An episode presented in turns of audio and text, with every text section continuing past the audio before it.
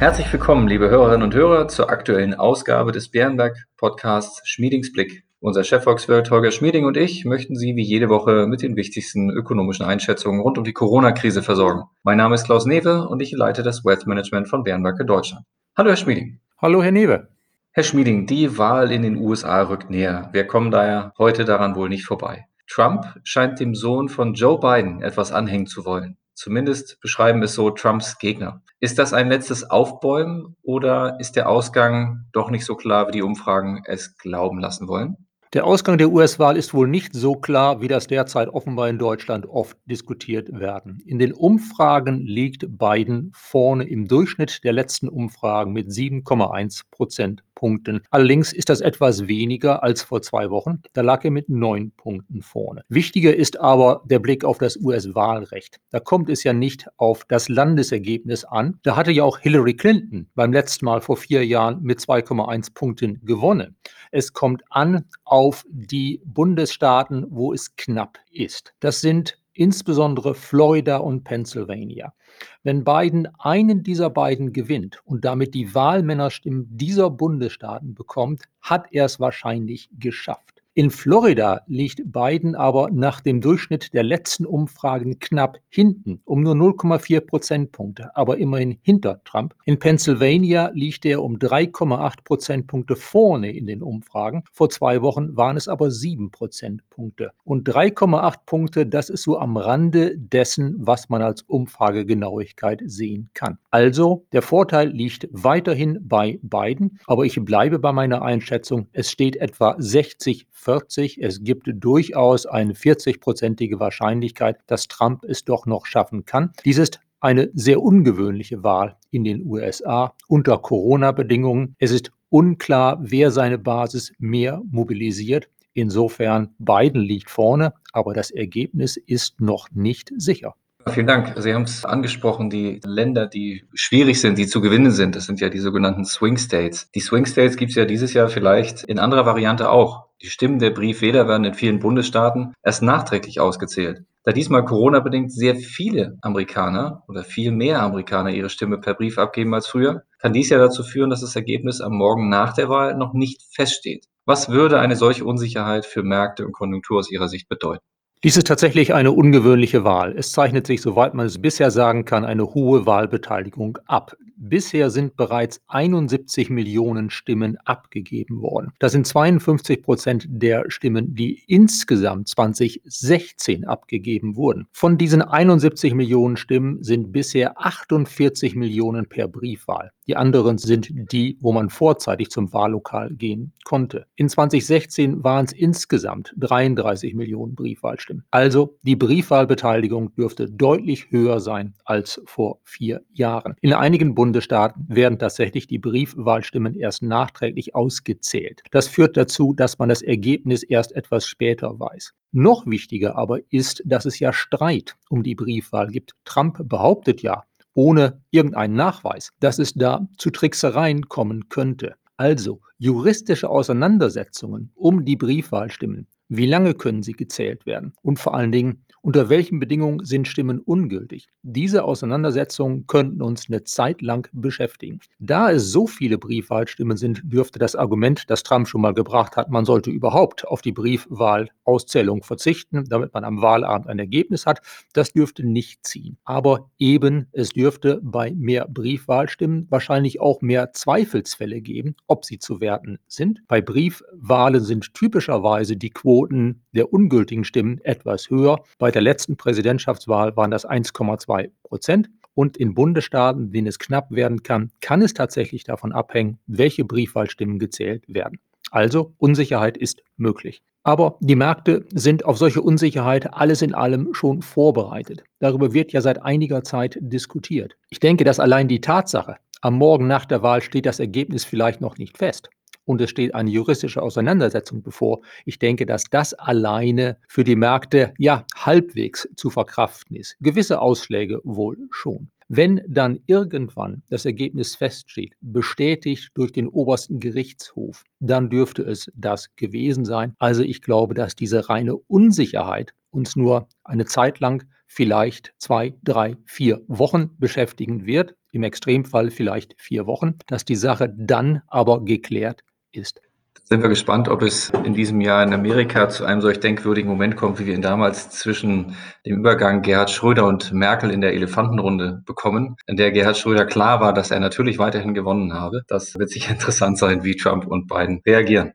Ja, das war allerdings auch bei Schröder nur die Unsicherheit für einen Abend, die er vorbereitet hat. Ich befürchte, dass, wenn es in den USA Unsicherheiten gibt, dass es etwas länger dauern wird. Aber auch die werden beseitigt. Es wird ein Ergebnis feststehen, das dann von beiden Seiten akzeptiert werden muss, auch wenn es durchaus mal zu Protesten kommen dürfte. Halten wir fest, die Presse wird sich in jedem Fall in dieser Zeit freuen über Auflage und Klicks. Aber gucken wir weiter wieder zurück auf die Wirtschaft. Das Konjunkturprogramm, das kommt wohl nicht mehr vor der Wahl. So sieht es derzeit aus. Sie hatten in einer der letzten Folgen schon ausgeführt, dass es nicht so relevant ist, dass es vorher kommt, wohl aber, dass es eben überhaupt kommt. Wie schwierig wird es werden, wenn die politischen Verhältnisse sich nicht vollständig drehen, also Präsident, Haus und Senat? Stehen dann weitere schwierige Verhandlungen nur mit umgekehrten Machtverhältnissen vor uns?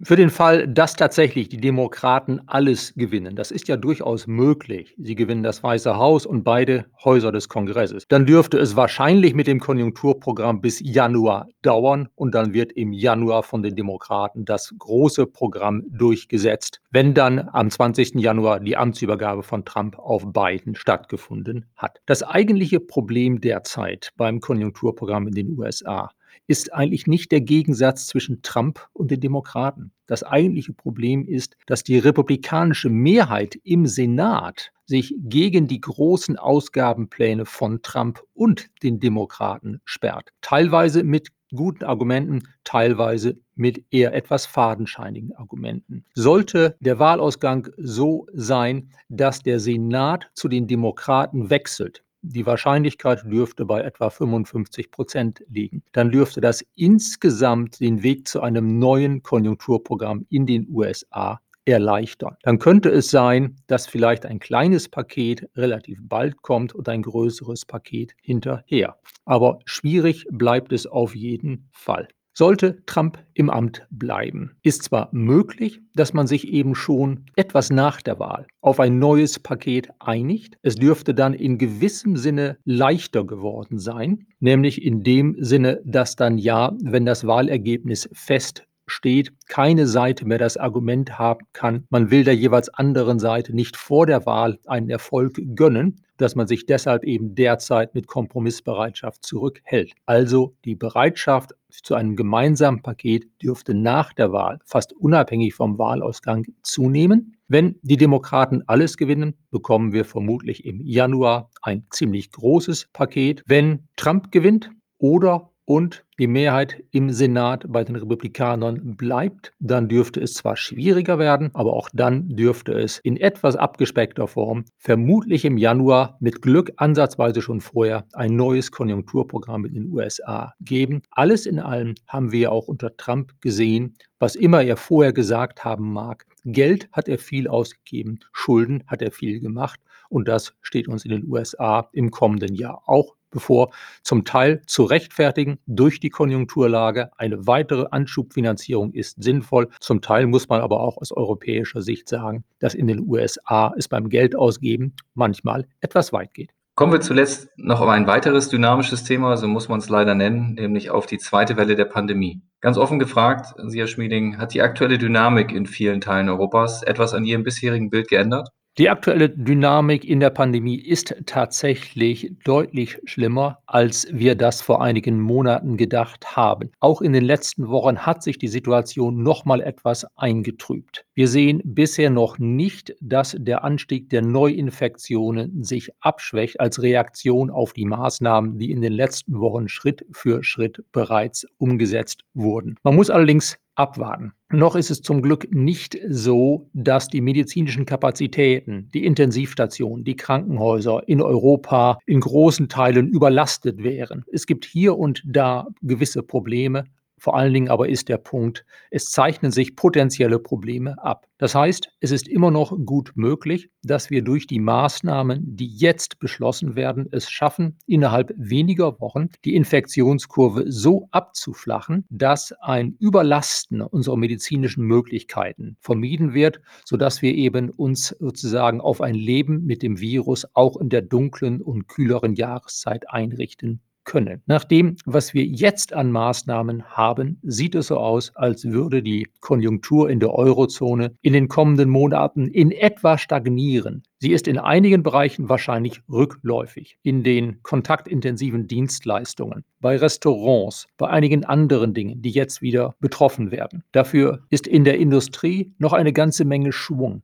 Nach jetzigem Stand ist es noch gut möglich, dass wir im vierten Quartal mit einem blauen Auge davonkommen. Das heißt in etwa Stagnation. Sollten aber in den kommenden Wochen dann noch weitere Runden von verschärften Maßnahmen folgen, dann würden wir uns darauf einstellen müssen, dass die Wirtschaftsleistung tatsächlich noch einmal im vierten Quartal nennenswert zurückgeht. Das heißt dann vielleicht um ein, zwei Prozentpunkte. In der Eurozone insgesamt mehr als in Deutschland, wo wir dann vielleicht mit einem Prozentpunkt Verlust davonkommen. Allerdings, wenn das so wäre, das ist bisher nur ein Risiko. Wenn das so wäre, würde das den Ausblick auf das kommende Jahr eigentlich nicht allzu sehr eintrüben. Wir haben bereits wesentlich mehr Erfahrung im Umgang mit dem Virus als vorher. Die erste Welle haben wir auch in den Griff bekommen. Wir werden dann es erleben, dass nach einem vielleicht unerwartet schlechten vierten Quartal, nach einem Rücksetzer, dann im kommenden Jahr, spätestens im Frühjahr, vielleicht aber auch schon im Januar, Februar es wieder nach oben geht. Einige Bereiche wie Messen, Gaststätten, im Kulturbereich, einige Bereiche werden die Verluste nicht ausgleichen können, werden dann aber wieder nach oben kommen. In anderen Bereichen ist es möglich, einen Teil der Verluste auszugleichen. Also ich denke, dass ein relativ schlechtes viertes Quartal, wenn es dann dazu kommt, zumindest zum Teil ausgeglichen werden kann durch mehr Wachstum im kommenden Jahr. Wenn wir Glück haben, und vor allen Dingen, wenn wir uns alle an die Regeln halten, ist die Chance noch ganz gut, dass wir im Dezember bereits wieder etwas aufatmen können und dass dann das Weihnachtsgeschäft recht gut läuft teilweise online, aber hoffentlich auch in den Geschäften. In Deutschland kommt ja dazu, dass das Auslaufen der Mehrwertsteuersenkung zum Jahresende eigentlich das Weihnachtsgeschäft beflügeln sollte. Noch ist die Mehrwertsteuer ja niedrig. Also noch sind die Chancen ganz gut, dass nach einem Durchhänger im November der Dezember bereits wieder ganz gut wird und damit insgesamt die Wirtschaft vielleicht stagniert im vierten Quartal. Aber das Risiko eines Rückschlags ist deutlich gewachsen. Ganz kurze Nachfrage, weil Sie es eben erwähnt haben. Die reduzierte Mehrwertsteuer wäre ja ein sehr simples Instrument, um sie zu verlängern. Sehen Sie dazu schon Überlegungen in der Regierung?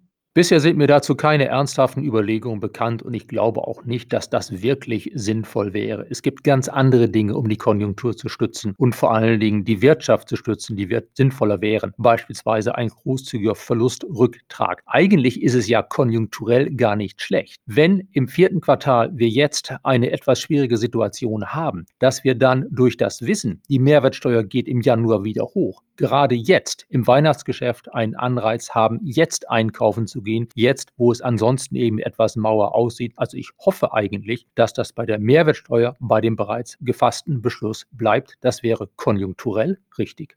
Lieber Schmidt, vielen herzlichen Dank erneut für Ihre Einschätzung. Gerne, Herr Newe. Und liebe Hörerinnen und Hörer, auch Ihnen vielen Dank für Ihr Interesse. Wenn Sie Fragen oder Anregungen haben, Sie kennen das schon, schreiben Sie uns gerne eine E-Mail an schmiedingsblick.bernberg.de. Und es gilt so sehr wie schon längere Zeit nicht mehr, bleiben Sie gesund und bis kommende Woche.